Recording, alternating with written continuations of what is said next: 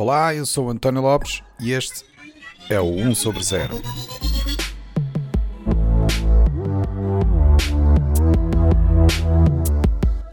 Este é o episódio 37, onde vamos falar de conselhos para os recém-licenciados.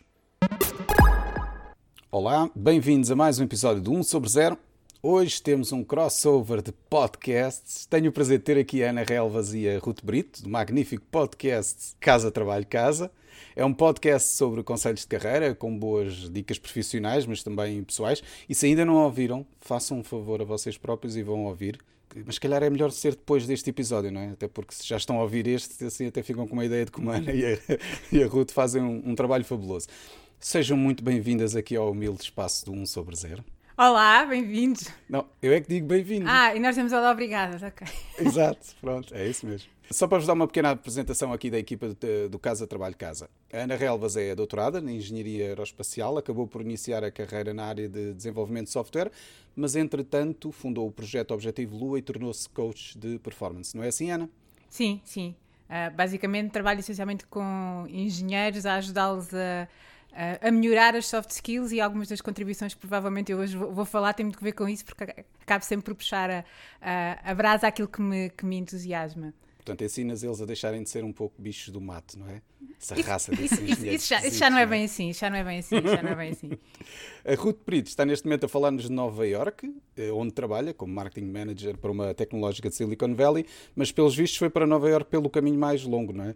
Porque depois de tu teres trabalhado em Portugal uns anos, saíste lá para ir ser Entrepreneur in Residence num grupo de investimento no Dubai e depois viajaste para a Ásia e lá passaste uns tempos como nómada digital, é, portanto deu a volta ao contrário, até que finalmente deu o salto para Nova Iorque, onde já, já está há 5 anos. Grande a voltinha, não é, Ruth? Sim, um bocado. Isto de apresentares-me a seguir à Ana Relvas é muito injusto, porque comparativamente o percurso, o meu percurso uh, uh, não, não, é tão, tão interessante como o da Ana, mas sim, já tive o prazer de poder Nada viajar disso. e trabalhar então, e a experiência? Sítios. É verdade, sim, também Viajar é bom. Também é a melhor é experiência que há, a sério, é, é do melhor que há. Mas pronto.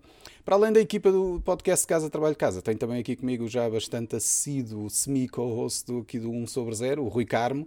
Ele já, ele já participou em vários episódios, mas se calhar eu aproveito também para apresentar o Rui, até para ajudar a perceber porque é que eu gosto de contar com, com as opiniões dele nos vários episódios em que ele já participou. Ele estudou no técnico e depois de uma breve passagem pelo Inés, que ele iniciou a sua vida profissional na Marconi. Daí passou para a Telecel e lá continuou durante bastante tempo enquanto a Telecel se transformou em Vodafone. É? Depois uhum. fartou-se do vermelho, foi para o verde, foi para o sapo, é? e por lá é passou verdade. mais uma temporada até se mudar finalmente para a Microsoft, que é onde ele hoje trabalha, a construir hum, soluções de, de, de quê? Inteligência artificial e Big Data? Ou... É um bocado de tudo. Agora, agora estou numa parte da Microsoft que é a Consulting Services, que é basicamente consultoria estratégica. Que por isso tenho que lidar também com todos os tipos de perfis no dia a dia. Bichos do mato, não é? Também era isso que querias dizer. Uh, sim, e uh, vendedores selvagens, e estrategas visionários, e clientes. Uh, tu é que se calhar devias fazer um, um daqueles comentários tipo a David Attenborough, não? Uh, eu costumo dizer, ainda, aliás, ainda isso, então ontem disse isso a uma, uma pessoa da Canonical, que eu sou uma espécie de hum, antropólogo organizacional. Sempre que eu entro em contacto com uma empresa diferente ou com um parceiro, ou seja, eu gosto de perceber o que é que eles andam a fazer e como é que pensam, exato, enfim. Exato. Pois bem, então e porquê é que eu reuni aqui esta Dream Team? Já há bastante tempo que eu tinha a intenção de fazer este episódio, portanto, com uns conselhos para os jovens finalistas ou recém-licenciados sobre a entrada no, no mercado de trabalho. E eu, na altura, até tinha pensado que isto seria interessante se fazer ao vivo no, no Pixels Camp, porque uma boa parte dos participantes que nós lá temos até costumam ser de estudantes ou de recém-licenciados, mas depois veio a pandemia e deu-nos a volta a todas estas ideias e, portanto, lá pelo meio surgiu aqui o podcast Casa Trabalho Casa, eu fiquei automaticamente fã, eh, muitos parabéns, uhum. e só eu uma também. notinha pessoal. Obrigada aquela música é extraordinária. Eu adoro aquela música. Assim que aquilo começa a tocar, é impossível não, não dar ali aquele jeitinho, mas é mesmo. Eu fiquei de facto fã do podcast e da equipa que o compõe, não é? E da forma como tem até inclusive contribuído para dar uma boa perspectiva sobre a conjugação da vida profissional e pessoal. E portanto achei que eram as parceiras ideais para este episódio que já vinha a, a fazer falta. Posto isto, se calhar avançávamos, porque esta intro já vai longa e, já, e temos muito para falar. Ruth, uma vez que tu até criaste o blog Licenciado e Agora, chama-se exatamente assim, o, o, blog. Tu escreves lá artigos bem úteis, não é? Sobre esta temática. Se calhar começavas então por iniciar a conversa propriamente dita, não é? O que é que tu dirias a um jovem licenciado fresquinho, acabadinho de sair do curso, pronto para entrar no mercado de trabalho? Há, há, muito por dizer, mas eu, eu geralmente costumo começar sempre de uma maneira que é dizer parabéns, não é? Parabéns por uh, concluir 15 ou, ou possivelmente 17 anos de estudo, mas agora é que vai começar a verdadeira aprendizagem. E eu notei isso no meu percurso e acho que mesmo quando nós passamos 15 ou 17 anos a estudar, estudar é tudo o que fizemos na vida e de repente entramos no mercado de trabalho é uma realidade completamente diferente e pode ser um bocado um choque. Um, e, e, eu gosto de começar a falar para uh, estudantes e não recém-licenciados, porque há uma máxima no, no mundo de, de, investimento, e eu sou um bocadinho nerd de finanças pessoais, que, é, que diz que a melhor altura para investir é há 10 anos atrás. Uh, a segunda melhor é hoje. E eu acho que quando nós falamos em preparar a entrada no mercado de trabalho é exatamente a mesma coisa. A melhor, a melhor altura de preparar é antes de acabar o curso. Mas pronto, estamos a falar para quem acabou agora, não é? Uh, portanto, é a segunda melhor altura para preparar. E a primeira coisa a fazer, geralmente, é sempre analisar o mercado, não é? A primeira etapa é, sem dúvida, a, a eles pensarem sobre a forma como se vão apresentar ao, ao, mercado de trabalho, certo? E como é que eles fazem? Porque hoje em dia isto já não é feito através só do CV, não é? Eu arriscaria mesmo dizer que até é capaz de ser mais importante apostar no LinkedIn ou, ou, ou se calhar noutro tipo de projeção dessa, dessa imagem com que eles se apresentam ao, ao, mercado de trabalho. Certo, eu acho que o CV continua, continua a ser importante, não é? Uh, apesar de agora surgirem ferramentas novas e o recrutamento estar um bocadinho diferente. Infelizmente, a, a, realidade é que o recrutamento ainda passa muito pelo CV. Portanto, acho que ambos, ambas as ferramentas têm o seu papel, não é? O CV é muito outbound, não é? Somos nós que enviamos o CV para candidaturas específicas e o LinkedIn tem as duas vertentes, não é? Ele é outbound, nós podemos enviar o nosso perfil quando nos candidatamos diretamente no LinkedIn, mas também é inbound, serve quase como montra para mostrar o nosso perfil, aquilo que já fizemos e serve também um bocadinho para networking. Portanto, eu diria que a primeira coisa a fazer é analisar o mercado, pensar uh, onde é que nós nos gostaríamos de encaixar e traçar um plano, mas ao mesmo tempo também preparar essas ferramentas que, que, são, que são sobre nós e sobre o que já fizemos. E hum, mencionaste o LinkedIn. Eu acho que cada vez já se tem mais essa noção, mas hoje em dia não estar no LinkedIn é quase como, como não existir. Portanto, é mesmo uma, uma coisa essencial e é particularmente importante para quem quer trabalhar no estrangeiro, ou, ou, ou seja, emigrar, ou seja, trabalhar para empresas estrangeiras, é mesmo, uh, é mesmo importante. Se calhar em Portugal ainda não tem essa projeção, é isso que estavas a dizer aí? Sim, um, não tem tanta projeção ainda, no sentido em que eu, por exemplo, reparo que nos Estados Unidos ou no Dubai, em todos os países em que eu já, que eu já passei, o LinkedIn é é a principal plataforma de recrutamento. É, acho que não existe. Das minhas últimas, talvez, cinco ou seis propostas de trabalho que, que acabei por aceitar, surgiram no LinkedIn, meu marido a mesma coisa. Portanto, o LinkedIn acaba por ser a, a principal forma de recrutamento. E em Portugal ainda temos alguns sites que têm tanta ou mais importância. Também porque se calhar é um, uma ferramenta cara para, para, para, os recrutadores e para as empresas, mas sem dúvida que é, que é a tendência é passar tudo para o LinkedIn. Exato. Não, é, é, eu acho, eu deixa-me aproveitar que eu sei que a Ana tem ali um, um, comentário a fazer a isto, mas é que, que é, gosto, estava a ver-me à cabeça uma, aquela frase do William Gibson em que o futuro já chegou, mas não está uniformemente distribuído.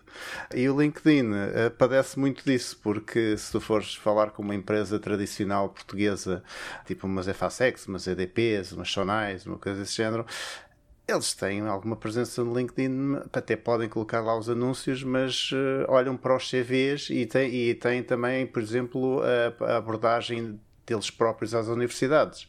E não estou só a falar desses, por exemplo, eu lembro-me, estava no técnico há... Não é preciso dizer. assim, há demasiado tempo. Só okay? faz sentir velho. E a Accenture, por exemplo, uh, na altura Anderson Consulting, já ia à Job Shop e já apresentava o que, é que era a empresa, etc. Enfim, por isso tens, tens aqui um... um no, no campo dos recém-licenciados às vezes não têm material suficiente ainda para pôr no LinkedIn, mas se tiverem algo trabalhado durante o curso, se calhar já têm. Ah, mas do campo dos licenciados, se calhar o LinkedIn é uma, é uma boa maneira de dizerem que já saíram para o mercado de trabalho, mas se calhar o CV continua a ser a coisa mais importante em termos de skills primários, não é? Deixa-me só acrescentar uma coisa atrás, porque o que eu tenho notado, uh, o Rui está há demasiados anos que saiu do técnico, eu estou a começar a notar que tem clientes que têm filhos que estão a entrar e a sair da universidade, o que é um bocadinho assustador. Uh, mas o que eu tenho notado pelos pais é eles dizerem que os filhos nem sequer têm o perfil no LinkedIn, nem sabem o que é. Uh, portanto, há aqui este, este, esta, este gap, mas é ao mesmo tempo é um gap que pode ser aproveitado, ou seja, uh, o uso do LinkedIn, apesar de não terem muita experiência profissional, podem no usar para. Uh, nós temos episódios sobre isso, sobre, sobre, escrever, sobre escrever artigos, sobre comentar, ou seja, ganharem uma visibilidade, uh, comparando com uma geração que a maior parte das pessoas não está nesta plataforma. Portanto, pode ser uma maneira de uhum. diferenciação estarem no LinkedIn, não só para mostrarem o seu perfil, mas também para se mostrarem e, e, mostrarem, no fundo, as suas competências sem, sem, sem ser pôr o currículo, não é? Sem ser pôr o diploma, sim, que é... estarem de uma maneira diferente dos, dos que já lá sim, estão. Sim. Por exemplo, o Medium é uma plataforma interessante nesse aspecto, em termos de artigos e exposição, e há muita gente até aqui a escrever artigos técnicos no, no Medium, que depois às vezes também aparecem no LinkedIn, uh, mas aparecem pouco, porque o que eu vejo muitas vezes no LinkedIn, e uh, contra mim falo, é uh, anúncios de lançamentos de produtos da própria empresa empresa se atingimos este grande objetivo, etc. As pessoas que já lá estão, as pessoas já têm cargos de alguma importância, aproveitam o LinkedIn para divulgarem para as outras pessoas para o que é que fizeram. E isso depois gera pronto, uma feira de vaidades que eu evito dramaticamente, mas que não consigo também deixar de ir lá e dizer, ok, pronto, eu gostei do facto de terem lançado X. Não é? pronto, enfim. Mas os artigos, mas os artigos, contra ocasionalmente eu encontro os artigos Se faz o like, depois o algoritmo vai-te mostrar um mais. Bocadinho.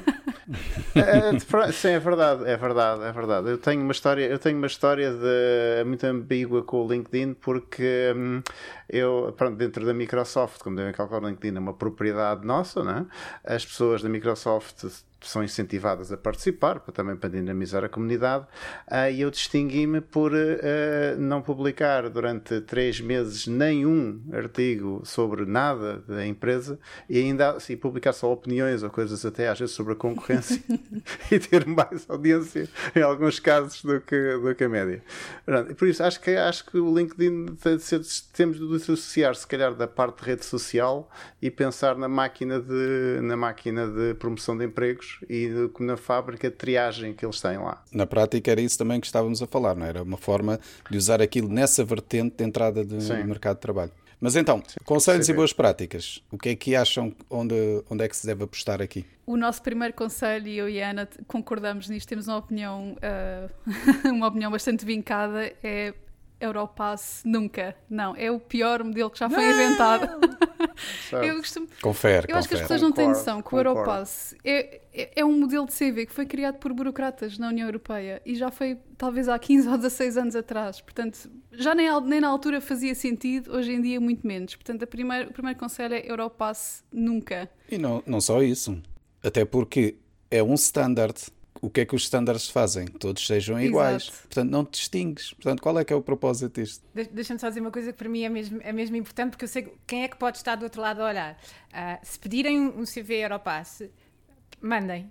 Porque eu, se pedisse um CV Europass e a pessoa me respondesse com outro, outro, eu dizia assim: esta pessoa nem sequer se deu ao trabalho de ler aquilo que eu estava a pedir. Portanto, pois. num ambiente empresarial, quando eu lhe pedir alguma coisa, não vai conseguir. Portanto, arranjar. Aí a nossa sugestão é agarrar no Europass e transformá-lo de alguma maneira. Mas, mas eu sou um bocado rebelde pedem, e não enviava. Mostrem que leram. mas percebo. Primeiro punha-me a pensar se eu queria trabalhar com essa pessoa e com essa empresa, mas pronto. A regra pode ser essa, não é? Alguém que pede um Europass, se calhar já não é aquele sítio onde nós queremos. Não nos identificamos. Para uma coisa, Ruth, não queres trabalhar comigo? Vamos, vamos arranjar aqui um problema. Eu sei que tu nunca não queres trabalhar comigo. Eu, não, eu nunca pediria, mas imagina que eu trabalho numa empresa onde isso é, onde isso é pedido, por, porque a empresa tem essa regra. E eu, para mim, eu olhava para alguém que dizia: Ok, esta pessoa não, não leu sequer, isso para mim é importante. Alguém que uh, percebe aquilo que lhe é pedido e, e responde e até o que eu valorizaria era se a pessoa fosse criativa dentro do currículo, não é? Aí, mas pelo menos a base. Eu, eu tenho, e nós depois podemos falar nisto na parte da cultura empresarial, mas eu acho que isso manda uma mensagem que a cultura empresarial, empresarial naquela empresa é altamente burocrática. E eu acho que nós também temos de ter a sensibilidade de saber que tipo de regras nós podemos e devemos quebrar e quais não devemos. Eu, esta, para mim, é uma Exato. delas. Eu, como também sou rebelde, eu, eu, concordo com a Ruth, até porque uh, assim que me dizem Europass, vem-me à cabeça os, os CVs em formato americano típicos. Tipicamente são tipo uma página, página e meia, uh, com os achievements, pouco mais, ok?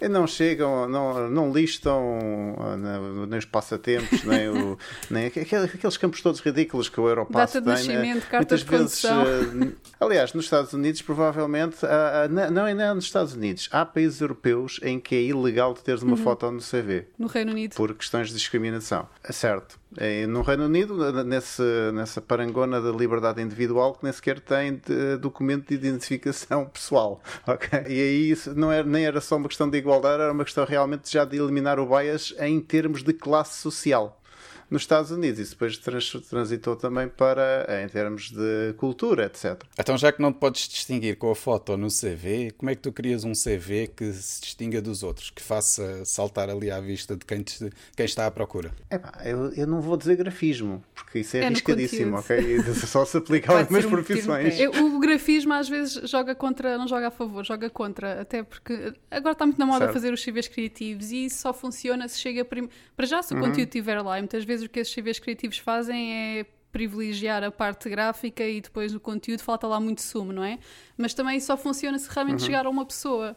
E a maioria dos processos de recrutamento hoje em dia, especialmente nas empresas grandes, a, primeira filtragem é feita por um ah, software e, e, esses CVs criativos batem sempre no ATS e nunca são selecionados porque não tem leitura. Não, só falando nisso porque, hum, porque recrutei designers também, quando estava no SAP. e há sítios em que isso uh, há um equilíbrio bom entre uh, a tipografia o grafismo e o conteúdo, ok? Sem, Sem entrar em grandes aventuras. Mas de facto. Neste, neste momento perdemos os designers. não, não, não. Não, não perdemos, porque eles também. Mas, por exemplo, se vocês gerarem o vosso CV com, uma, com headings razoavelmente padronizados, a primeira coisa que o software faz é olhar para os headings, perceber se aquilo é, o, é um título de, de, uma, de uma posição, ver se encontra uma data e depois tenta automaticamente enquadrar-vos dentro do modelo de, de, CV que está à espera para meter dentro da base. Então vocês disseram não ao Europass, mas agora querem standardizar o cabeçalho. Não, não. Não, não é o cabeçalho. é o facto de teres as coisas razoavelmente sistematizadas, de teres as tuas últimas três ou quatro posições com datas por exemplo. Isso é, eh, se não meteres isso, isso não passa em lado nenhum. Uma vantagem que tu tens no LinkedIn, by the way, é que podes submeter o teu CV pelo LinkedIn a, a, a várias plataformas de recrutamento hoje em dia e aquilo é uhum. automaticamente mapeado, não é? Porque é... A estrutura, sim, não é texto livre. Ah, mas depois tens eh, coisas que tentam realmente inferir a estrutura dos PDFs e dos Words e fins e, inferir, e eh, extrair de, de, lá várias, uh, várias mas, inferências. Mas, António, repara que o nosso bife com o Europass não é só o facto dele ser standard e toda a gente ser igual. O modelo em si mesmo é, é horrível horrível. Não, não, é, não é um modelo bom para passar é o conteúdo. É já alonga demais não a CV. Eu estava a brincar. eu, já, eu, já... eu estava a brincar, estava a picar. Claro, claro. Mas o Europass realmente é uma coisa que nos, que nos pica. Mas uma, uma das grandes desvantagens do Europass, além de uh, nos tornar iguais a todos os outros, é a estrutura em si não, não favorece. Aquilo que eles pedem são descrições de, que o, o, modelo pede, são descrições de funções, são listas de responsabilidades. E a coisa mais importante certo. no CV é nós descrevermos a nossa experiência com base em resultados, com base em problemas que tínhamos, qual é que foi a... Em outcomes. Exato, qual é que foi a solução que, que escolhemos e depois quais foram os resultados. Portanto, aquilo uhum. que nós temos que salientar... Portanto, o conselho aqui era não descrever funções, mas descrever claramente a tua experiência, né? explicar o que é, os resultados sim. que alcançaste, porque é muito mais importante do que dizer que eu fui chefe disto, em vez de dizer eu consegui que as vendas aumentassem uhum. 50% ou whatever. É, exatamente. Não, é, isto foi, foi, por isso é que convém vermos que isto foi pensado por burocratas. Aliás, eu fui agora ao site do Europass, europa.eu barra Europass, e o wizard que me está a pedir para criar um perfil é, parece o wizard do cartão de cidadão, ok? Por isso, uh, literalmente, uh, mesmo número de passos, mesmo tipo de campos, etc. E o sítio por onde se passou, não, não é, ou a o título que se teve, não é necessariamente a capacidade que uma pessoa tem de resolver problemas, não é? Já para não dizer, se tu tens duas pessoas com o mesmo título, como é que distingues, não é? Tiveram as mesmas responsabilidades. Às vezes até trabalharam na mesma empresa, como é que, como é que distingues qual é que é o profissional adequado para a função que, que, estás a querer contratar, não é? Exatamente. Eu tenho uma pergunta, que é como é, como é que um recém-licenciado não tem experiência? Não é? eu, não, eu não tenho é muitas dicas, a única coisa que que eu me lembrei do ponto de vista do CV de um recém-licenciado é um, perceber exatamente se está principalmente a responder a uma posição, se tem experiência com a tecnologia, se identificar em tecnologia e referir uhum. isso no CV, em vez de referir todos os projetos e todas as cadeiras que teve, que isso é ridículo, porque uma pessoa que faz um curso ali sabe-se o que é. Mas fez um projeto certo. especificamente com aquela tecnologia, referir. E parente, depois de começar a ter experiência profissional, tirar essa tralha toda do CV, porque ninguém quer saber quais foram as cadeiras ou quais foram os projetos da universidade. Mas Não. um recém-licenciado pode ter algumas atividades extra, mas essencialmente o que tem é a experiência dos projetos que desenvolveu no curso. Portanto, como é que. Não necessariamente. Sim, tirando a Eh, não sei experiência como foi a vossa extra, experiência. mas tirando Eu a trabalhei experiência- desde o segundo ano da universidade. Mas fora isso, há também os hobbies. E se os hobbies forem centrados em, em determinados componentes que são importantes no mercado de trabalho, como por exemplo desenvolver jogos, por exemplo, nesta área, eu agora falo mais da área de programação, que é a nossa área, mas no- nesse sentido pode haver hobbies que contribuem para isso, desenvolvimento de jogos, ou mesmo criação de sites. eh, Esse tipo de, de desenvolvimento de aprendizagem própria durante o período de- letivo, por assim dizer, é também importante para depois referir essa experiência principalmente, como estavas a dizer, se eles utilizaram tecnologias que são as que são pedidas. Pronto. Mas aqui também me leva a outra pergunta que eu queria fazer especificamente ao Rui, que era, nesta área em particular, principalmente o desenvolvimento, há aquela outra questão em que os empregadores também apostam em determinados elementos, que é conhecer então se há alguma experiência nessa vertente. E essa experiência por vezes reflete-se em ferramentas como o GitHub, que são repositórios de código, que permitem, portanto, às pessoas, no fundo, publicitarem, olha, isto foi o que eu trabalhei, principalmente contribuições em projetos de open source. Certo. Aí depende. Eu percebo, eu percebo, onde quer chegar ehm, e eh, o ênfase que o empregador dá ao GitHub para um recém-licenciado é, é all over the place, literalmente, porque eu já, já trabalhei com pessoas que também fazem recrutamento e já também recrutei com base no GitHub quando estava no SAP, por exemplo, mas, eh, por exemplo, um recém- recém-licenciado já pode ter, ter, ter alguns projetos lá, mas tipicamente quando tu olhas para um recém-licenciado pensas que escola é que ele veio, porque conhece o background, qual é o trabalho final de curso que ele fez e em quê, ok? E aí às vezes, eh, hoje em dia com o mestrado, eh, com o mestrado na- no modelo de Bolonha, até já tens uma ideia do tipo de experiência que ele terá em fazer análise de problemas. E depois, podes de facto olhar para, para questões técnicas, mas todo há tanta variedade nos critérios de admissão para uma empresa de tecnologia que eu diria que o GitHub se calhar conta 25% em média, se as pessoas que se estão a contratar forem programadores. Que se, se, se quiserem terem uma ideia de como é que tu trabalhas, se te organizas, se estás a fazer, se sabes como é que se como trabalhar em equipa, ah, e se o produto que tu estás a fazer é open source. Isso é de facto tem, tem uma importância predominante. Se tu já, se já lidas na comunidade, já, já sabes responder adequadamente a comentários ao teu código, ou issues, ou issues também conta. Educadamente, ok? muito bom. Muito É bom. bom sinal que sabe receber feedback. É, exato. Tu tens e estás a apontar para uma empresa tipo, vá, sei lá, uma, uma, uma Talkdesk, uma coisa neutra, uma, uma Talkdesk, uma coisa desse género. É natural que as pessoas olhem para o teu, olhem para o teu GitHub. Mas se estás a olhar para, se vais, estás a concorrer para, por exemplo, um emprego de programação na função pública, se a função pública conseguir aceder ao GitHub, que é um- uma coisa duvidosa já também, ou se for uma empresa mais tradicionalista que esteja à procura do administrador de sistemas, não, não, não enquadra. Na minha experiência, por exemplo, eu ah, costumo até ah, com as pessoas com quem eu trabalho, para além de as investigar no LinkedIn, vou ver se tem GitHub e vou ver que género de perfil é, que, o que é que eles fazem e afins. Nem é preciso se- entrevistá-los, estar a entrevistá-los formalmente, bastam ser, bastam ser pessoas que se juntam à minha equipa. Mas eu tenho, mas eu tenho esse, esse bent de- para esse lado.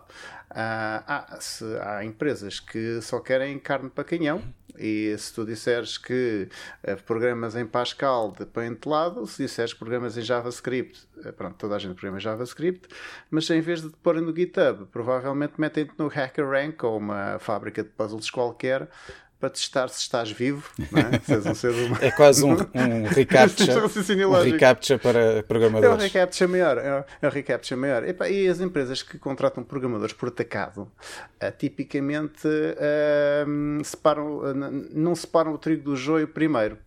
Estão dispostas a investir ou a recrutar durante X tempo 100 pessoas e ao longo do primeiro, segundo, terceiro ciclo de trabalho percebem realmente quais são as que valem a pena reterem e promoverem ou não.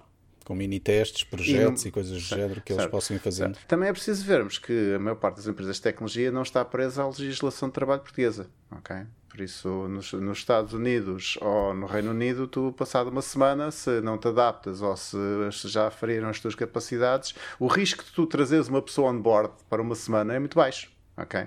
Nós, em Portugal, preferimos o sistema das consultoras, que está uh, tá a criar uma camada muito interessante de gordura no meio do, do sistema de recrutamento, que retém uma margem, etc., que é suposto criar valor, mas que na prática é warm body placement, uh, yeah. para fugir a estas, à, à, flexibilidade, à falta de flexibilidade do nosso mercado.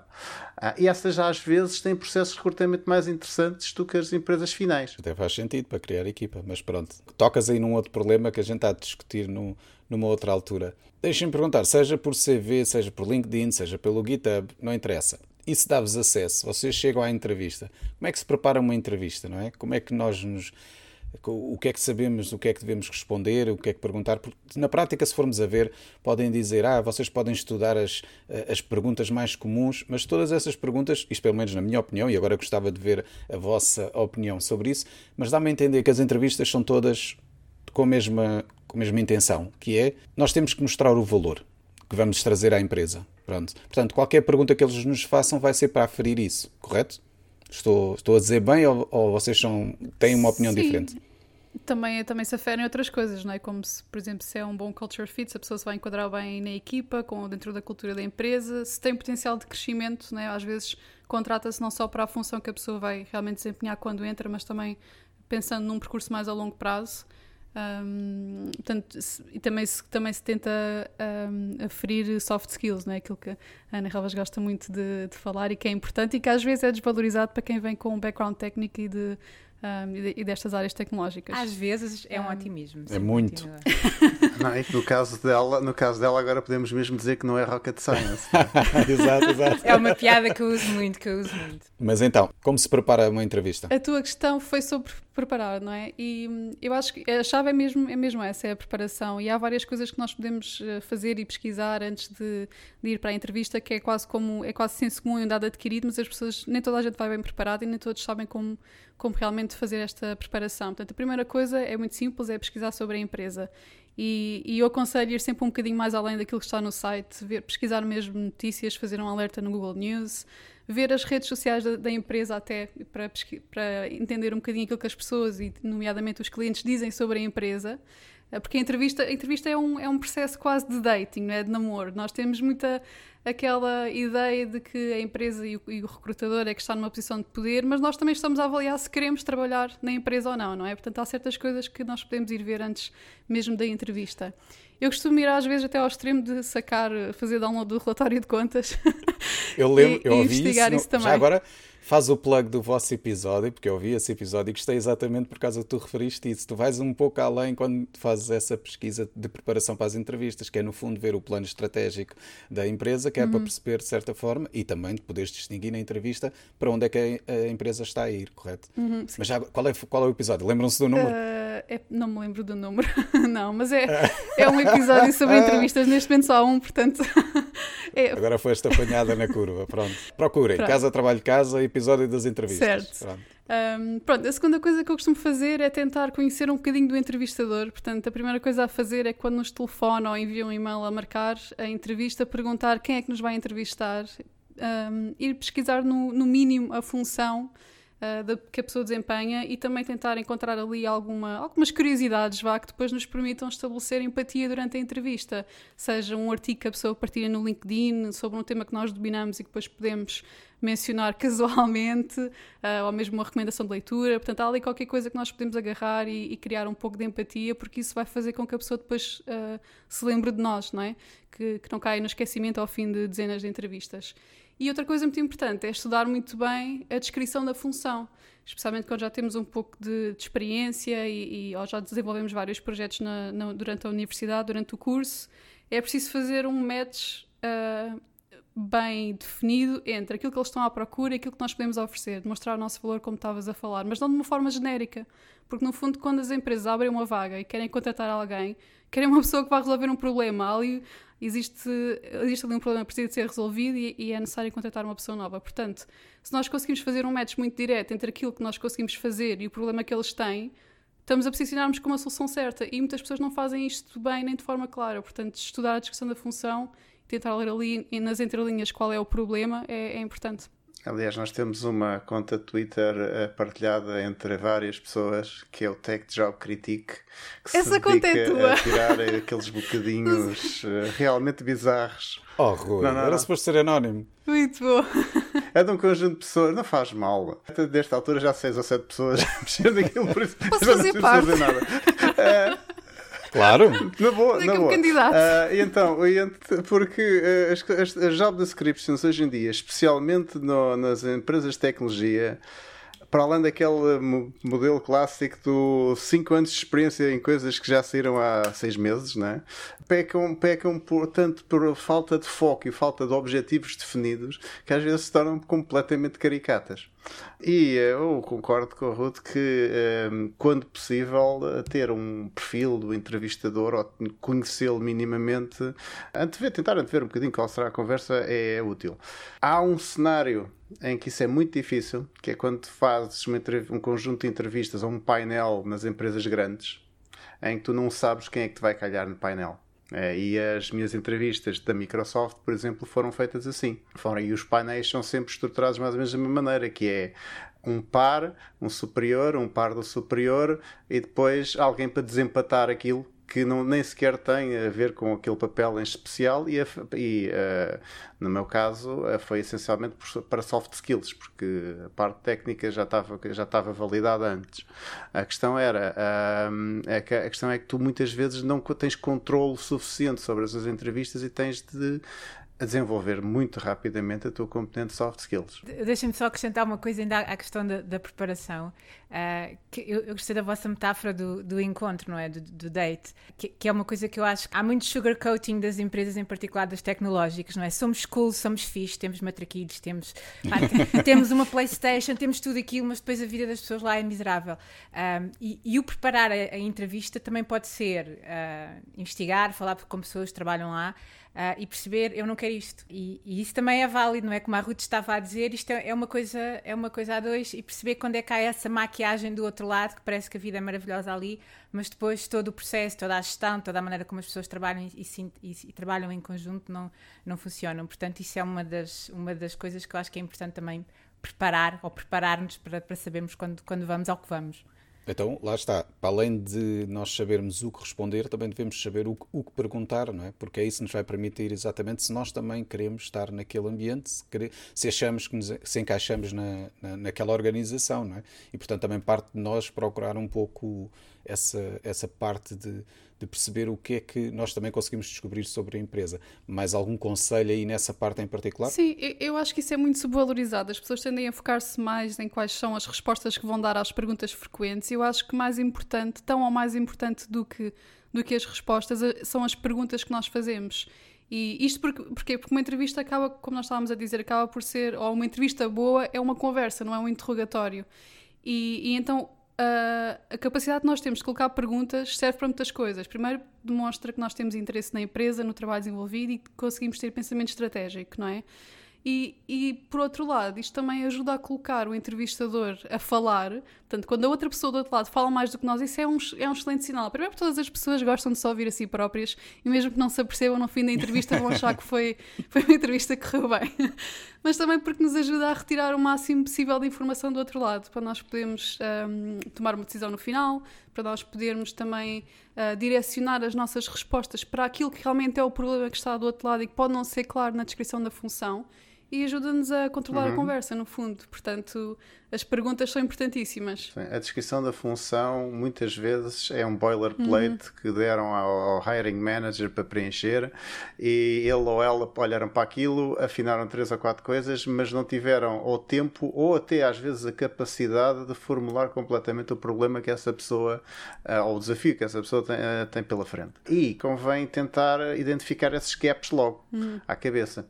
Uma das primeiras coisas que eu aprendi isso lo- foi das uma das minhas primeiras lições uh, na Microsoft foi aprender como é que o role em que eu ia encaixar-me era medido em termos de performance, em termos de. E não estamos a falar só em termos de, de prémio e essas coisas todas bonitas. É como é que tu, dentro da empresa, te podes depois distinguir dos demais, ou por capacidades, ou por foco, ou por outro fator qualquer que a empresa tenha estruturado dentro do rolo. Uh, em que funções de vendas isso é linear, não é? Uh, às vezes demasiado, e depois há pessoas muito entusiasmadas com essas coisas. em funções técnicas, em empresas tecnológicas, às vezes é difícil. Há empresas que já optaram pelo esquema dos Objective and Key Results, que, porque a Google agora é o nosso hum, vá, guia espiritual em termos culturais e todas, todas as startups julgam que são a Google, não é? até perceberem que não, mas vão tentar adotar tudo tipo cargo culting até, até perceberem que depois não encaixa na sua textura. Uh, mas... Nem a Google era a Google quando era uma startup. Certo, mas hoje em dia a Google escreve um livro sobre o Site Reliability Engineering, toda a gente adota o livro e não percebe o que é que lá está escrito, por exemplo. Uh, adota os processos todos e depois os processos não, não, não escalam para baixo. Porque não tiveram as dores de crescimento que eles tiveram.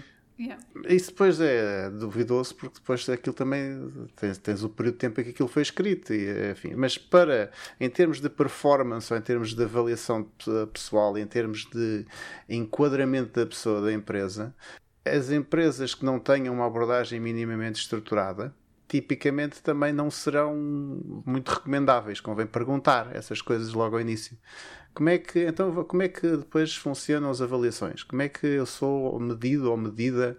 Como é que, não é como é que eu sou promovido, que isso depois parece demasiado ambicioso, é como é que eu sei que eu tenho um bom desempenho, como é que vocês fazem as coisas, etc. Como é que eu sou acompanhado. Ah, Também mostra aliás, alguma iniciativa da tua parte se tu perguntares essas coisas, não é? Mostra. E como é que é o processo de onboarding? Para mim, o processo de onboarding é crítico. Eh, eu passei por eh, vários tipos uh, extremos de processos de onboarding e perceberes como é que te vão integrar na tua na empresa, para além de te porem numa secretária e te darem um portátil bonito e tu poderes depois pôr uma foto disso no Instagram, que é o que muitas vezes a gente também vê no Instagram e no LinkedIn, é, né? Primeiro cheguei, dia. Cheguei, cheguei, Ou o cartão, é, também é o cartão. Exato, com, com, com, com o cartão, com o cartão. Eu cheguei ao unicórnio, felizmente, vou ser feliz para o resto da vida neste unicórnio. Está aqui uma, está aqui uma fotografia. E depois, ok, está bem. E o que é que aconteceu entretanto? Deixaram-te ali sentada durante Isso. três dias, explicaram o que é que tinhas de fazer, entraste com um grupo dos teus pares, tens um mentor, essas coisas todas uh, são coisas que convém. Uh, não quero assustar as pessoas, uh, também não. Uh, fazer demasiadas perguntas numa entrevista também pode ser, parecer alguma, alguma paranoia, mas convém ganhar consciência dessas coisas. E muitas vezes a forma mais simples para quem é recém-licenciado é encontrar outro recém-licenciado, às vezes do ano à frente, é? que já se conhece, que está, já está nessas empresas. Por favor, pode ser o meu mentor. Não, não, não, não digo ser o meu mentor, digo, digo explica-me lá o que é que te aconteceu, como é que tu entraste. Não, é mesmo ainda antes de aceitarem a oferta ou do processo de entrevista. Explica-me como é que isso funciona. Porquê? Ah, porque há uma constante, e nós temos agora, até agora falado só do do mercado oficial vá de trabalho, que é as empresas e os candidatos, há toda uma rede de contactos que as pessoas têm e que às vezes não sabem usar. Parece esquisito e parece eh, às vezes humilhante no início uma pessoa ligar para alguém: Olha, epá, eu mal te conheço, nós tivemos uma aula de química no terceiro ano, mas eu sei que estás não sei onde e tal.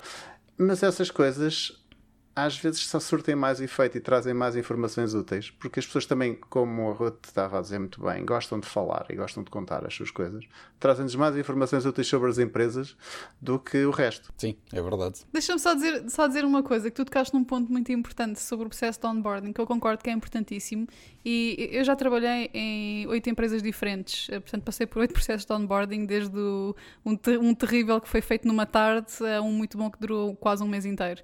Mas às vezes há empresas que, pela sua dimensão, podem não ter processos de onboarding tão bons, mas isso não quer dizer que depois de nós passarmos o inferno na vida lá dentro não seja boa. Portanto, é, é uma coisa importante de, ah, sim, de certo, nós percebermos, certo, mas. Certo mas com E mesmo que não tenham processo de onboarding, há pessoas, não é? Eu sempre me lembro das pessoas se ajudarem.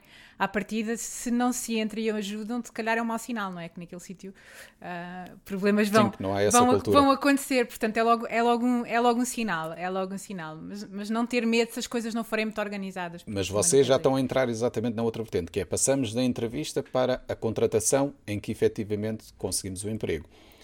E depois, a vida empresarial é de facto muito diferente da vida de, de, estudante, não é? Portanto, como é que se prepara esta, esta transição? Vocês próprios já estavam agora a referir um dos primeiros pontos, que é a parte do onboarding, ou seja, a primeira temporada que se passa na empresa, nos primeiros dias, primeiras semanas, em que a empresa, de alguma forma, tem que integrar a pessoa nova na cultura organizacional. Agora é que eu acho que a Ana vai brilhar, como já tinham referido aqui várias vezes, não sei se já repararam, mas tínhamos aqui a questão da soft skills, exatamente no sentido em que e era esta a ideia que a Ana se calhar vai, vai explicar agora a seguir, que é nós quando entramos na empresa é porque provamos ter as competências, as chamadas hard skills, temos as competências para fazer o trabalho, mas depois estamos lá dentro. Como é que é? Ana, agora é a tua vez de brilhar. isso, isso, isso foi a razão que eu mudei de vida, não é? Que eu fiz este, este passo lateral porque comecei a perceber, e também li um bocadinho sobre isso, que a partir do momento em que nós dominamos as competências técnicas, eu já disse isto tantas vezes que isto já parece um, um disco riscado, mas a partir do momento em que dominamos as competências técnicas, o que nos distingue são as tais das, das soft skills, as competências fofinhas, não é? As competências fofinhas. Mas na realidade, as hard skills garantem-nos o trabalho, não é? Porque dizem, ok, esta pessoa tem esta competência, sabe fazer isto, sabe programar nesta linguagem, mas depois o que a vai manter ali são as soft skills, que é o modo como trabalha em equipa, com o modo como reage ao fato de não haver um onboarding e ninguém o ajudar e estar ali perdido, como é que a pessoa lida com isso? Uh, como é que, eu adorei a expressão há bocado do Rui, responde educadamente a um comentário menos simpático de um cliente ou uma crítica de alguém? E, e basicamente eu mudei de vida por causa disso, para ajudar engenheiros a, desenvolverem as soft skills, muito na área da organização, da gestão de tempo, da, gestão de stress, que eu acho que é uma coisa super importante hoje. Uh, e, e, quem, em particular, escolhe um curso de engenharia, eu costumo dizer que vai ao engano, é uma publicidade altamente enganosa, porque as pessoas vão para ali muitas vezes porque não gostam de escrever, não gostam de pessoas, não é? Eu já tive clientes dizem as pessoas a mim fazem a minha impressão. Portanto, não, não querem, não querem essas coisas. E depois o trabalho delas é, primeiro, escrever, é uma das. Escrever e comunicar é uma das coisas, das competências que é mais importante na vida de um engenheiro. Ah, eu nunca escrevi tanto como, como quando geria projetos e, e fazia gestão técnica. Porque escreve, escreve-se uhum, muito. Escreve-se muito. Escreve-se e descreve-se e rejustifica-se. Tanto quem vai à procura de não, eu agora vou estar aqui a procura. Não, vai, vai escrever, vai fazer apresentações, vai ter que lidar com pessoas. Uh, portanto, é publicidade enganosa, é publicidade enganosa. quem, quem está a começar agora, eu acho que é uma das coisas que se tem que preparar. É para isso que aquilo que conseguiu, se calhar, evitar até esta altura, vai ter que desenvolver, porque é isso que vai fazer a diferença. E as tais das promoções e este, tudo aquilo que vem para a frente não é se sabe a linguagem X ou Y, não é? É como é que se enquadra na equipa, é como é que se, como é que gera o seu tempo, como é que se organiza, como é que comunica, como é que consegue fazer tudo, não é? Tudo. As competências. Eu gosto de fofinhas, competências fofinhas. competências fofinhas, é verdade. Mas eu acho que é importantíssima essa mensagem e eu cada vez noto mais isso, de que de facto as universidades acabam por trazer a, a, a parte importante das competências técnicas, mas esquecem-se do resto. Quer dizer, Cada vez menos, cada, também, cada vez menos, cada vez menos é verdade. E, e focam-se muito nas competências transversais e há uma grande componente, desde de, da implantação do modelo de Bolonha, há, uma, há um grande foco uhum. nas, nas competências transversais. Isso abriu muito o leque das competências transversais sim, das sim, universidades sim, e foi, para mim, o grande uhum. benefício do, do, modelo de Bolonha. Exatamente, sim, sim. Nem tanta, uhum. nem tanta redução do tempo de, de, dos cursos, mas mais importante ainda é essa, essa parte. Mas lá está. Agora o pessoal entra na empresa, tem que enfrentar uma determinada cultura organizacional e, como nós sabemos, várias empresas são muito diferentes, muitas culturas organizacionais diferentes, mas um dos aspectos em particular é a hierarquia. Como é que se lida com isto? Uh, queres começar uh, tu? Não sei se queres falar sobre isso. Jovens licenciados, como veem, eles ficaram sem pio porque sabem que a hierarquia é um tema difícil. Sim, não, não, eu, eu, eu, eu, temos, temos um entendimento, acho, semelhante da coisa, porque nós, eu basicamente não trabalho em Portugal, ou não trabalho para portugueses ou numa cultura eh, portuguesa desde que saí da Portugal Telecom. Uh, e antes disso, na Vodafone havia um misto e era uma cultura britânica. Uh, e a hierarquia um, em Portugal, infelizmente, em muitas empresas é quase um dado divino uh, ou uma pressão familiar, porque as empresas são geridas de uma forma top-down, às vezes exagerada. Enquanto, por exemplo, numa empresa americana, uh, o teu manager não está lá para te dizer o que está, tu, tu deves fazer. Uhum. O teu manager está lá para garantir que tu sabes e tens a independência para organizar o que tu estás a fazer e as outras tens pessoas à tua recursos. volta. Sim, os recursos também. Nós trabalhamos na Microsoft num esquema em que eu sou um, um individual contributor que é o esquema tradicional de uma empresa americana, mas e o meu People Manager só faz a gestão da equipa com, em termos de recursos, alocações de tempo, prioridades, substituições, etc. Ele preocupa-se com os nossos skills técnicos, preocupa-se se nós mantemos um nível uniforme, etc. Mas ele não vai ser a pessoa que vai andar a vigiar o meu código nem vai ser a pessoa que vai andar a gerir o meu projeto, nem vai ser a pessoa que me vai dizer o que é que eu faço ou não. A única coisa que eu tenho de fazer é dizer-lhe, e isso é uma coisa que é o Managing Up, que, que, que a Ruth tinha mencionado antes, uh, noutra, numas notas, que é eu tenho de manter informado do que estou a fazer, mas a responsabilidade é minha. Em muitos aspectos, eu faço mais gestão do dia a dia do que o meu manager mas é uma, isto é um modelo que é quase alienígena para a maior parte das empresas nacionais. A gestão matricial já chegou, Uh, mas, mais uma vez, como o William Gibson, ainda não está em todo não, lado. Mas explica lá isso melhor. Quando tu estavas a dizer de gerir o teu gestor, é mais no sentido do quê? De fazê-lo parecer melhor do que ele é? Uh, não, uh, não. Quer dizer, é, isso, é, mas isso é, isso é perspectiva portuguesa. Ah, uh, então era aí que eu queria que tu chegasses. Convém que expliques isso. Gerir o meu, o meu manager quer dizer que eu tenho de o manter a, a, a, par do que estou a fazer, de possíveis blockers que eu tenha em que ele possa ajudar a remover. Exato. Ok? Por exemplo, eu vou, estou a gerir um projeto que tem 12 pessoas. Há duas agora ficaram com Covid eu consigo gerir isso até certo ponto. Mas se uh, o cliente achar que deve atrasar o projeto por causa de X, nós perdemos investimento e eu tenho de deixar, de, tenho de dizer imediatamente ao meu manager: temos este risco latente que por agora termos menos pessoas, o cliente pode querer atrasar o projeto e nós depois não atingimos, não atingimos o target. É? São, coisas, são as coisas indiretas, é uhum. mantê-lo a par do que se está a passar. E depois há as coisas uhum. típicas que é, olha, eu acho que fulano de tal com quem eu estou a trabalhar está a precisar de ajuda, deixa-me ajudá-lo, ou ao contrário, ou eu preciso de ajuda. O manager é mais um gestor de talentos, se quiseres, do que, do que um gestor de atividades, não em empresas deste tipo. Uh, eu sou tipicamente. Uh, contratado pelo meu manager várias vezes por semana para uh, ir a determinadas calls com determinadas pessoas e perceber o que se passa e reportar ou uh, ajudar essas pessoas em alguns projetos, mesmo não sendo o meu projeto por exemplo, porque eles sabem que eu posso ajudar, eles sabem o que é que eu sei fazer. Reconhecem a competência em ti, sim. Sim, uh, ou então tive azar nessa parte, se calhar, mas, uh, mas a, questão aí, a questão aí às vezes nem é, nem, é, nem é só nem é competência técnica, é eu sei que tu conheces fulano X, ou eu sei que tu já trabalhaste nesta indústria, ou eu sei que tu já trabalhaste com estas pessoas. Uh, eles estão a ter um problema, vê se percebes o que é que se passa. Uh, e uh, nada disto tem nada de técnico. E cada vez mais no mundo em que vivemos uh, comunicar. Nós hoje em dia comunicamos muito mais por, por vídeo e por chat do que enviamos mails em que se perde perde-se muita coisa em termos de síntese porque depois as conversas tendem a ser muito compridas e o ser humano meandra, como esta, como esta conversa que nós estamos a ter, não é? Nós fugimos sempre um bocadinho à agenda, não é?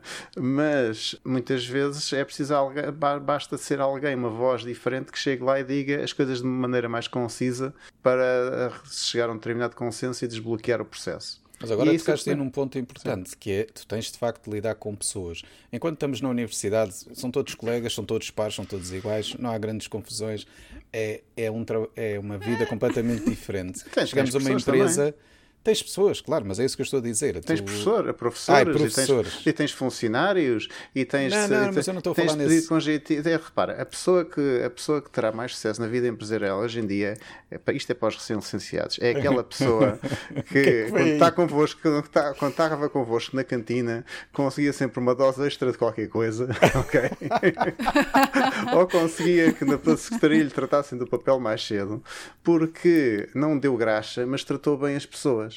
E depois há aqui este limiar. Então okay? pronto, era aí que eu estava a chegar, que é, aí de facto são poucos os que conseguirão fazer isso, mas quando o conseguem, são se calhar as pessoas indicadas para lidar com isso nas, nestas estruturas organizacionais de uma empresa, que é como é que se lida com as pessoas. Vamos encontrar pessoas de todos os tipos, não é? Pessoas eh, mais fáceis de trabalhar, mais difíceis de trabalhar, outras com objetivos diferentes e ambições diferentes, que podem chocar um pouco contigo ou com outras pessoas. E eu dou-te outra portanto... dimensão, que é a dimensão cultural, que é que eu tinha na Vodafone e tenho agora na na Microsoft, que é tu lidas com pessoas que têm métodos e éticas de trabalho completamente diferentes.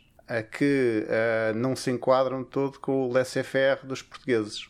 Por isso tens aí outro tipo de dinâmica também para gerir. Mas sim, mas uh, eu, deixo, eu deixo o resto das perguntas para Eu acho que é muito importante tu também conhecer, ires conhecendo e perceberes o tipo de pessoa uh, com quem estás a lidar. A tua abordagem pode ser completa. Tu tens um objetivo, que é chegar a, a X, né? ou garantir que certa pessoa vai colaborar contigo e vai trabalhar contigo para atingir esse objetivo. Mas depois, dependendo da pessoa com quem estás a lidar, há certos botões que tu podes pressionar um, para conseguirem chegar ao objetivo final. E, e, isto realmente é, eu acho que é o maior desafio do mundo do trabalho, é lidar com pessoas. Eu, eu lembro que há uns tempos estava a assistir um, um, uma série documental sobre um hospital aqui em Nova York, Lenox Hill, e que ele segue um, um grupo de cirurgiões dos melhores do mundo e um deles estava numa situação de depressão, portanto, são pessoas que lidam com alta pressão todos os dias, não é? Vida ou morte, e ele estava frustrado a dizer: o pior de trabalhar aqui é o mais difícil é lidar com pessoas. Hum. Portanto, um, um, cirurgião tipo de um, neurológico, não é? Ia dizer que o mais difícil do trabalho dele era lidar com pessoas. E, isto é, é uma coisa que se vai aprendendo ao, ao longo Mas da vida. Mas eu gostei do teu. E, e define muita coisa. Do teu toquezinho do press the buttons, porque isso é muito nova-iorquino. Ah, o Russell Nova Iorquino é- pega-se é... um bocado, não? um bocado, sim. Mas mesmo, há bocado estávamos a falar de managing up. E, e é, no fundo é isso, porque o teu chefe pode ter estilos de liderança completamente diferentes e tu, tu também como um, colaborador individual, individual contributor, também tens um, prioridades e personalidades, metes, eh, formas de trabalhar diferentes e podes precisar de uma abordagem diferente. Por exemplo, eu tenho um colega, ainda bem que na Rancher ninguém fala português, mas eu tenho um colega que ele vive muito do ego. Eu, quando preciso de alguma coisa uh, dele ou de trabalhar com ele, mas sempre para um, para um elogiozinho, tipo, isto pode parecer um bocado manipulador e eu, sinceramente estou-me a cagar para se me elogiam ou não, isso comigo não, não flattering não funciona, mas com ele funciona e pronto, e no fundo é, é jogar com estas dif diferenças de, de, de personalidade pode parecer um bocado manipulador, mas no fundo é dar às pessoas aquilo que eles precisam e, e chegar a, a, pontos em comum. E isto, a questão das pessoas, isto são, são variáveis que fogem um bocado do, do, do nosso controle, não é?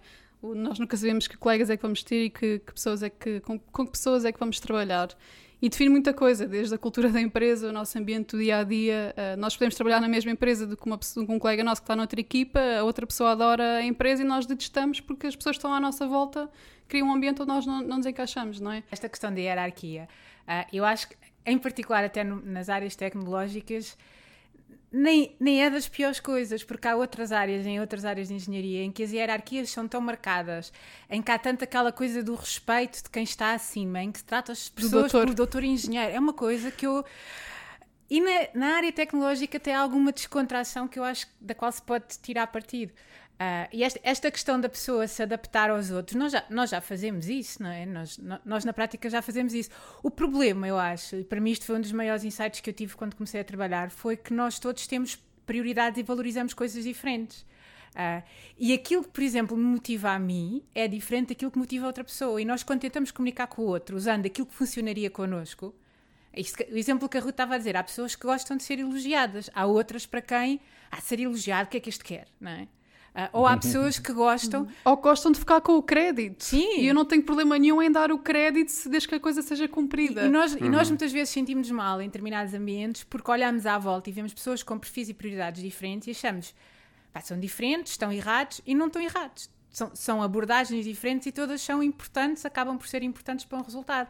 Há, há, pessoas que gostam de fazer tudo muito direitinho, não é? Precisam de tempo para pensar, para programar, para se sentem pressionadas, são horríveis. Há outros que querem resolver os problemas rapidamente. E esta, esta dicotomia se os que querem resolver rapidamente não respeitam uh, uh, o rigor dos, dos, primeiros e os, os primeiros não respeitam que as coisas têm que se despachar também rapidamente, há, há aqui graves problemas. Portanto, esta, esta percepção de que as pessoas são diferentes, têm prioridades diferentes e que apesar disso podemos trabalhar a equipa e, e como é que nos adaptamos faz, faz parte das tais. Uh, uh, competências e, soft. E no fundo que precisamos de todos. E isto às vezes é uma coisa difícil sim. de encaixar para pessoas que têm um perfil muito trabalhado de forma independente. Nós precisamos uns dos outros, realmente. E quando nós falamos aqui na, na questão da, das relações profissionais, nós tendemos a, geralmente pensamos em equipa, mas há outras pessoas com quem temos de lidar, né? outros chamados stakeholders. Por exemplo, temos as, as FIAs, que já falámos na hierarquia, mas também temos clientes, e às vezes o cliente pode ser um cliente interno, uma pessoa noutro, noutro departamento, cujo trabalho depende do nosso, ou o nosso depende do deles. Portanto, é preciso saber navegar todas estas diferentes relações e realmente ter a noção que nós precisamos de todas as pessoas. E, e às vezes o que precisamos é de buy-in, é, é de, de, que a outra pessoa entenda uh, aquilo que nós uh, precisamos e convencê-las que uh, o contributo delas é importante. Hum. Eu tive um flashback quando a Ana falou no Senhor Doutor que, hum, para terem uma ideia, né, eu tava, eu, quando eu saí da Vodafone e entrei aí, deixa, para o Telecom... Deixa-me pôr os, os, sons de guerra. Não, não, não, não, não, não, não, não, que, é, que, é, que foi uma, é, é, a, a minha secretária eu tinha, também tinha uma secretária na Vodafone, mas não era da, da equipa toda, não era? E diz-me, oh, senhor doutor, como é que quer que eu trate? Eu, oh Isabel, trate-me por Rui. E depois passa-me para as mãos, está uh, aqui o seu carimbo. Porquê? Para que era o carimbo? Para eu assinar coisas em papel. Ok. okay. É, isto, e isto no Sapo, que era um sítio já bastante vá, desenvolto neste tipo de coisas. Mas pronto, a, a, cultura empresarial é, acho que a principal diferença para uma pessoa que vem da universidade ah, e que está habituada à dinâmica de colegas professores, assistentes, família, outras pessoas que conhece, outras, até às vezes grupos de passatempos, etc., é que isso explode num conjunto de relações diferentes, porque, por exemplo, numa empresa estruturada, cada pessoa com quem eu trabalho tem o seu papel e tem os seus objetivos e eu tenho que perceber qual é o papel dela e quais são os objetivos dela para conseguir interagir com ela eficientemente. Se eu, tiver, se eu, uhum. se eu tentar puxar para me ajudar de, uh, para fazer o meu trabalho, isso não funciona. Se for numa empresa mais eh, vá, tradicional, mais, mais tailorizada, em que as funções são quase todas iguais dentro de um departamento, isso até escapa. Mas uh, é preciso perceber-se qual é a dinâmica interna, o que é que as outras pessoas com quem nós trabalhamos precisam que nós façamos por elas e o que é que nós devemos esperar delas uhum. em, em, troca. Agora mencionaste isto e eu lembrei-me de um dos trabalhos que eu fiz foi, foi marketing interno na, na teleperformance. E, e quando eu entrei, o, havia um processo de onboarding, mas aquilo que eu fiz, única e exclusivamente por iniciativa própria, nas primeiras três semanas, foi basicamente convidar pessoas para cafés e almoços. Sim. De todos aqueles departamentos e middle managers com quem eu ia ter de lidar, no fundo, eu não reportava a eles, eles não reportavam a mim, mas aquilo, a minha missão, aquilo que eu tinha que implementar na empresa, ia depender muito de eles estarem on board com as minhas ideias e com aquilo que eu queria fazer. Então a primeira coisa que eu fiz foi conhecer estas pessoas, perguntar o que é que tu fazes no dia a dia e depois de ouvir sobre elas, sobre o trabalho delas, os objetivos delas, é que eu então apresentei qual é que era o meu plano, o que é que eu estava ali a fazer e porque é que eu ia precisar da ajuda delas. E a, a partir daí o, o, meu trabalho foi, foi fácil, porque quase toda a gente estava on board, viram que eu ia dinamizar muita coisa e, e se calhar aquilo, o tempo que eu ia pedir deles, que era tempo que eles iam estar afastados dos problemas do dia a dia, no fundo, em, no, no, longo prazo ia compensar. Portanto, que e isso quebra o gelo, isso ajuda muito. Uh, o, eu não estou agora a lembrar do nome do senhor, é o Rands, que escreveu Managing Humans e uh, esse tipo de coisas, que agora é o diretor de engenharia do Slack ou do Pinterest. Uh, ele tem um, um artigo, ele escreve, a gente depois há de encontrar o link e pô-lo nas notas do episódio.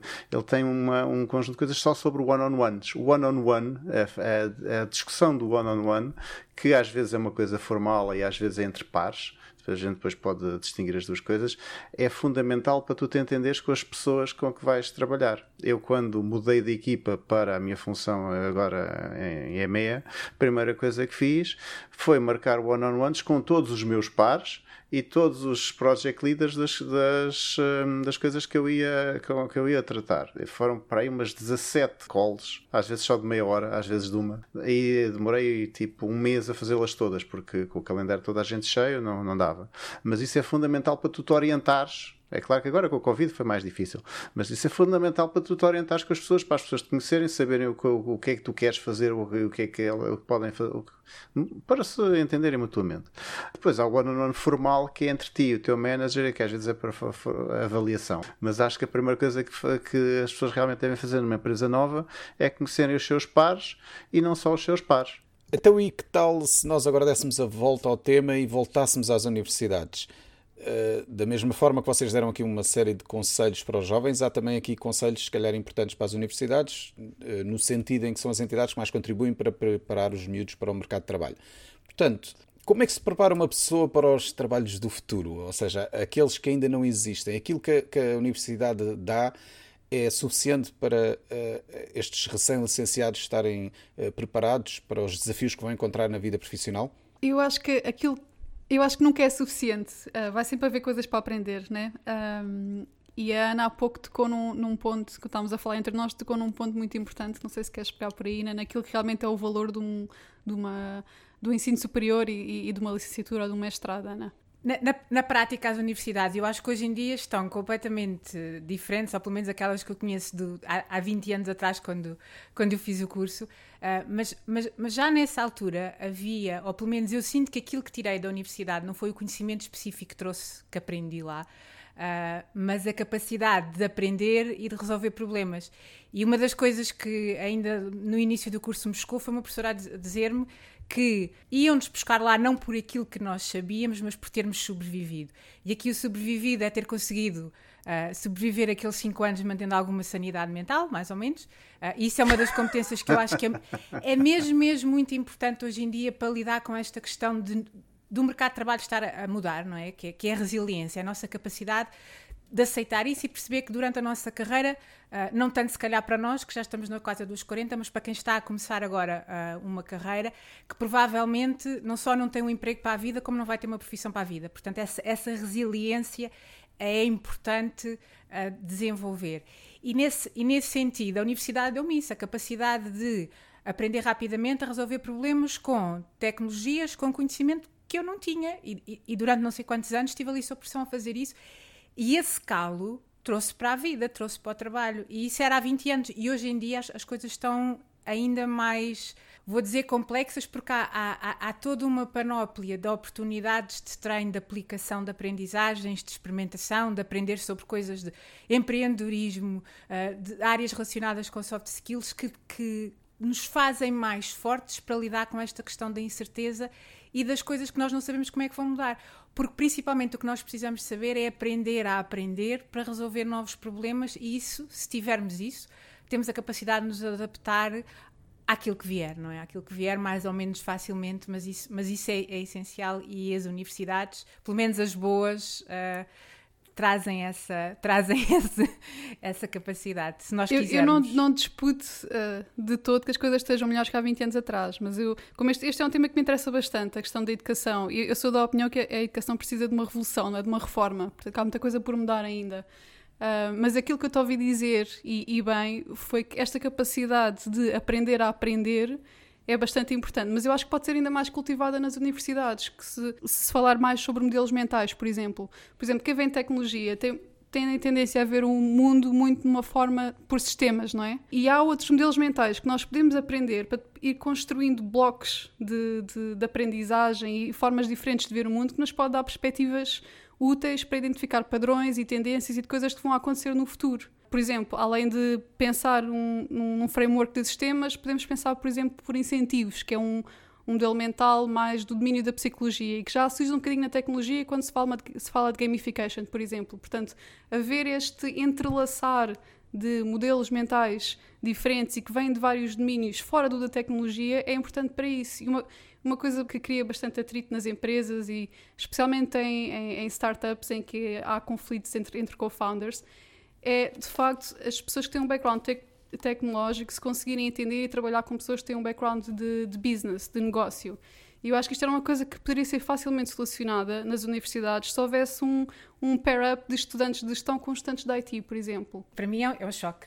Uh, mas, mas no técnico eu sei mais ou menos o que é que acontece. Vão começar a ter cadeiras, por exemplo, na, em universidades da área das humanísticas. Portanto, vão começar a ter cadeiras relacionadas com coisas que não, são, não têm nada a ver com a tecnologia. E é uma das coisas que eu sinto que a universidade me tirou foi tornar o meu horizonte mais estreito. Eu costumo dizer que, de uma certa maneira, fiquei mais estúpida, porque foquei muito naquela área e perdi isso que tu estás a dizer, essas perspectivas mais, Isso é um mais abrangentes. giro, porque Dantes o canudo. Está muito em Stanford. Sim, sim, Dantes o canudo é em Stanford, é, mas em Stanford podes mudar para onde quiseres desde que tenhas créditos suficientes, tanto quanto eu me lembro do, do sistema deles. Eu gosto muito disso, do Ah. Choose Your Adventure. Porque Acho muito repara, no tempo dos nossos, eh, vá, dos, dos meus pais, vá, para não ser dizer dos avós dos nossos ouvintes, ah, o canudo era, um, era precisamente um, ca- um canal para uma posição estável na sociedade, já bem definida, como o senhor engenheiro civil, ou fosse o que fosse, e nunca mais. Pronto. Hoje em dia, nós estamos quase a assistir a um, a um modelo grego do que, é que era o conceito de, não, das universidades originais, em que tu estudavas o que querias desde que, desde que fosses capaz de te distinguir num campo ou que de perceberes depois o que é que querias fazer, etc. Ou escolhias o teu caminho. É literalmente choose your own adventure. A ideia do major e dos vários minors, não é? Certo, mas a ideia já do major e dos vários minors já cá demorou. Uh, houve algumas tentativas de implementar isso em vários sítios, ok, que não, não sei que ponto é que ficaram, mas eu, uh, em termos de diversidade, e para voltar a reiterar a parte, apesar de eu também ser do técnico, puxar as coisas lá para cima para o norte, para dar um exemplo bom, que é, é o facto da, da FEUP independentemente de ser uma faculdade de engenharia, tem uma incubadora que tem, quer incubadora é, no sentido normal de startups, mas também incubação de, em termos culturais. Tem estúdios de vídeo, estúdios de música,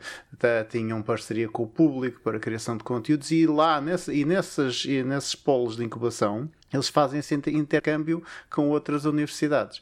E eu acho que essa diversidade, também para puxar um bocadinho a coisa para o tipo de cultura que se vive numa empresa uh, multinacional, essa diversidade é fundamental para nós percebermos que as pessoas com quem nós vamos trabalhar ao longo da nossa vida vão mudar e vão ter às vezes interesses cada vez mais, mais diferentes dos nossos, de base, e nós também vamos estar, estar constantemente a aprender. Eu trabalho com uma pessoa que também é engenheiro no sentido, ou melhor, é arquiteto de soluções uh, Microsoft, né? a formação de base dele uh, é humanísticas. Ele fez, uh, fez a coisa a pulso porque chegou ao fim do, do curso de Humanísticas, percebeu que na Noruega, que é onde ele vive, não ia, não ia haver assim grandes aventuras literárias, enganou-se, é? mas... e depois mudou para uma carreira de IT. E, e, ao longo da vida dele foi aprendendo coisas cada vez uh, mais originais face ao trajeto, ao trajeto que ele tinha pensado inicialmente para a sua vida. Hum. Portanto, lá está é esta questão de eles estarem sempre prontos para enfrentar qualquer desafio que vão encontrando na vida profissional, só veio se calhar da ideia de que dessa pessoa estar em constante aprendizagem, não é? Aliás, gostava de refocar uma outra questão que esta constante aprendizagem ou esta capacidade de aprender a aprender, como a Ana estava a dizer, ajuda também noutro ponto, que é as pessoas estarem preparadas para aproveitar oportunidades de promoção ou mesmo de mudança de carreira, que é algo que também é sempre importante explorar, não é? Sim, nós no, no Casa Trabalho Casa, aliás, foi assim que nós começámos o podcast e gostamos muito de falar sobre este tema e, e não é impossível dizer isto uh, vezes demais, que é nós nós, quando vamos para a universidade e tiramos um curso, temos muita visão que aquela vai ser a nossa carreira. Ou pelo menos era assim antigamente e ainda, ainda há muito esta, esta mentalidade. Mas as carreiras hoje em dia não são estanques. Já não existe emprego para a vida, nem sequer existe um,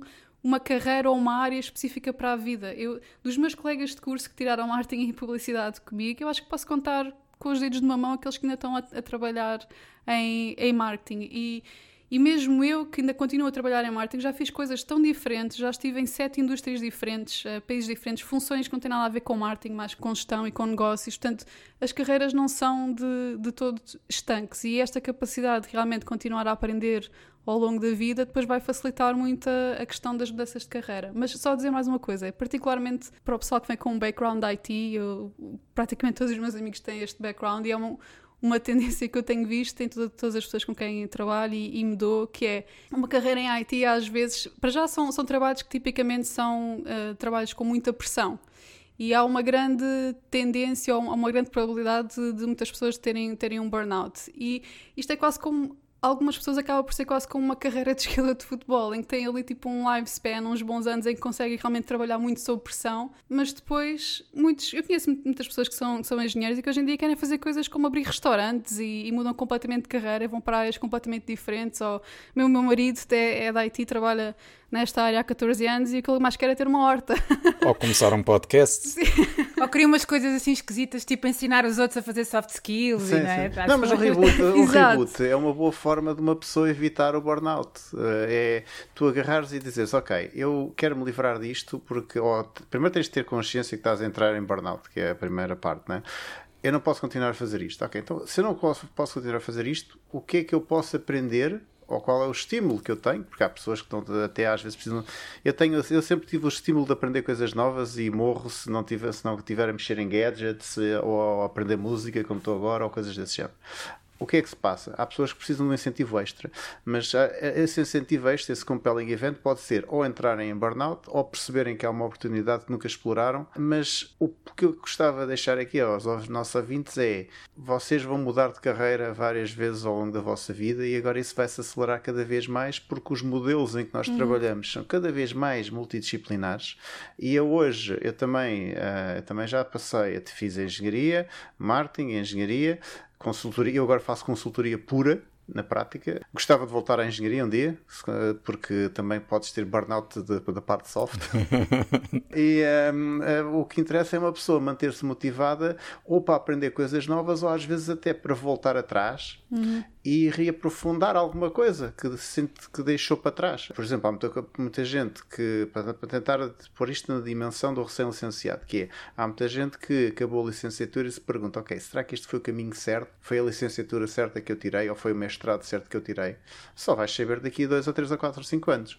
Mas daqui a 2 ou 3 a 4 ou 5 anos, se calhar tens uma oportunidade de voltar atrás e revisitar outro caminho uhum. que não, não pudeste optar no início. Eu costumo dizer que a licenciatura não é uma sentença para a vida. Eu acho que muitas pessoas acham que é e ficam muito preocupados. E agora, o que é que eu faço? Descobri que não gosto disto, mudo de curso, mas já investi três anos e. E no fundo, aquilo, é, a licenciatura só abre portas para o primeiro emprego. O que, o que nós podemos fazer a partir daí é. É, é o primeiro marco de sobrevivência. Vai. É mesmo. Exato. Voltando à questão das pessoas mudarem de carreira e do burnout e muitas pessoas acabarem por querer sair da área da IT, eu acho que a IT hoje em dia tem uma grande oportunidade que é poder maximizar os rendimentos, não é? Contamos a, contamos a dar tudo, contamos nos primeiros anos de carreira, nos primeiros 10, 12, 15, 20. E acho que é importante desde o início nós uh, estudarmos finanças pessoais e tomarmos boas decisões desde cedo, no sentido de maximizar estes rendimentos e, eventualmente, se o burnout chegar ou se esta intenção de mudar de carreira chegar, depois estamos numa posição mais de, de liberdade financeira e de independência financeira que nos permite depois fazer isso. Depois manda-me o teu catálogo de ilhas paradisíacas que eu. não, não, que eu tenho, não que eu tenha os fundos, mas. Lá está. Se quiserem saber mais, têm que ouvir o, o Casa Trabalho Casa, ok? Que é aí que elas certo. explicam estas táticas. A Ruth tem uma expressão muito boa para este dinheiro, podemos dizer aqui, não? É fuck you money. mas as pessoas têm, têm um, um, preconceito, acham que é preciso milhões, mas não é. No fundo, é a coisa. Aquilo que é mais importante é viver abaixo das nossas possibilidades e não é assim tão difícil, nem precisamos assim de tanto dinheiro para ter liberdade financeira. É diferente de ser rico. Liberdade financeira é diferente de ser rico. Muito bem, o episódio já vai bem longo, mas acho que fizemos aqui um resumo extraordinário daquilo que é enfrentar o, o mercado de trabalho após terminar os estudos e não só. Portanto, muito, muito mais das etapas que vêm depois aí para a frente. Uma coisa eu vos digo, eu gostava muito de ter ouvido este episódio quando eu ainda era um jovem com cabelo na universidade. não que eu me tenha dado mal, mas eu acho que gostaria de ter tido nessa altura mais noção do que é que viria a ser a, a vida profissional. Portanto, eu espero que o episódio seja útil para o pessoal que agora enfrenta esta aventura, ainda para mais numa altura complicada como a pandemia. Resta-me agradecer e muito às convidadas, à Ana e à Ruth e ao convidado, o Rui, os belos conselhos que deram e os insights interessantes sobre esta temática. Muito obrigado e até à próxima. Adeus, até à próxima. Obrigada, eu. Obrigada.